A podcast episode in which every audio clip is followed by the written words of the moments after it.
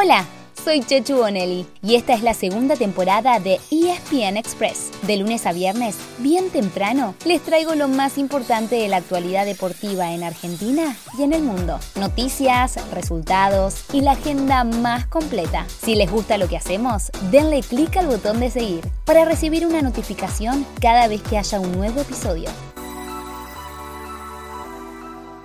Hoy a las 4 de la tarde, dejen todo y prepárense para disfrutar de la Champions porque quedará definido el primer finalista cuando choquen Villarreal y Liverpool. Los ingleses, recordemos, ganaron 2 a 0 en su cancha la semana pasada y son los grandes favoritos. Esta temporada ya jugaron 56 partidos y solamente perdieron 3 y por la mínima diferencia. Por el otro lado, el miércoles se enfrentarán Real Madrid y Manchester City. El merengue viene de consagrarse campeón de la Liga de España y en el Bernabéu buscará dar vuelta el 4 a 3 de la ida. No se olviden que durante ambos partidos habrá en simultáneo un Watch Party con el Kun Agüero, todo por Star Plus, como siempre.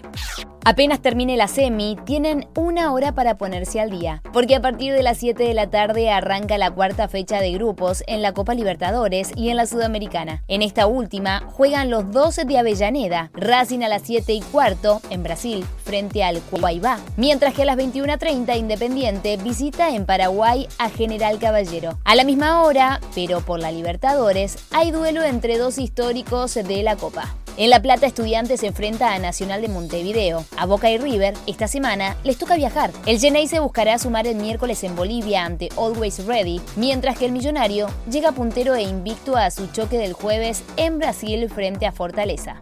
Mientras tanto, en casa anoche terminó la fecha 13, la penúltima de la Copa de la Liga. En el grupo A, Defensa y Justicia se metió en la discusión por los puestos de clasificación a cuartos de final, tras ganarle 2 a 1 a Unión en Santa Fe. Con Racing y River ya clasificados, los otros dos lugares por ahora son para News y el Halcón o Argentinos Juniors, que están igualados en el cuarto lugar, ya que el bicho empató con Platense. En el grupo B, Estudiantes y Boca ya habían asegurado sus lugares, y ayer, Huracán se mantuvo en carrera al vencer a Rosario Central. El Globo quedó dos puntos atrás de Tigre y Aldo Civi, que por ahora se quedarían con los últimos dos puestos en cuartos.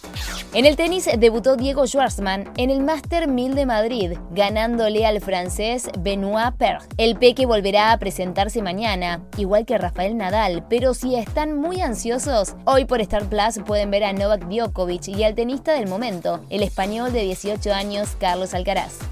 Por último, hoy a las 8 de la noche, vuelven a jugar los campeones de la NBA, el equipo del argentino, Lucas Vildosa. Por semifinales de conferencia este, los Milwaukee Bucks visitan en Boston a los Celtics, después de arrancar la serie con una victoria.